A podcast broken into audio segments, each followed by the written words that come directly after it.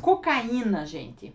Alcaloide presente nas folhas das plantas da, de coca e age sobre três pontos importantes: tronco cerebral, núcleo accumbens e a região do corte cerebral pré-frontal, a mais importante de todas. Eu tenho pontos que eu posso atuar aí na auriculoterapia? Tenho. Então, importante prestar atenção e poder usar esses pontos também, tá? Então isso me ajuda. Na aurículo, por exemplo, eu sei que eu tenho ponto do tronco cerebral. Lembrem disso. Aumenta a atividade de noradrenalina, dopamina, serotonina nos sistemas nervoso central e sistema nervoso periférico. A cocaína entra na corrente sanguínea rapidamente, provocando sensações de prazer intenso, mas de curta duração.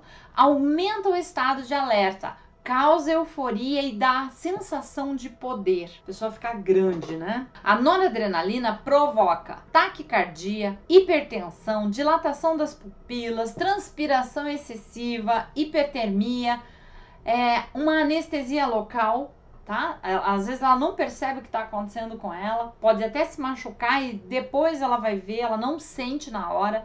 Vasoconstrição, ataque cardíaco e AVE tá? São doenças que são atreladas aí, que podem acontecer, são situações que podem acontecer, né? E, gente, assim, ó, tudo que eu tô falando aqui não quer dizer que vai acontecer com todo mundo. Só que o que eu quero é alertar vocês das possíveis consequências, tá? As decisões cabe a cada um. Mas a partir do momento que o paciente te procura, você pode ajudá-lo. Como? Tronco cerebral, um ponto da aurículo. Não sei se vocês lembram, ele tá no dorso. Região de córtex pré-frontal, é o meu frontal, tá? Eu também posso atuar. O uso de cocaína afeta a memória e a tomada de decisão. Ah, Lirane, uma vez só já vai fazer isso? Não.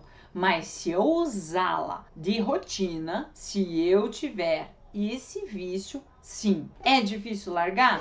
É. É impossível? Não. Não é impossível. E aí entra a auriculoterapia para ajudar.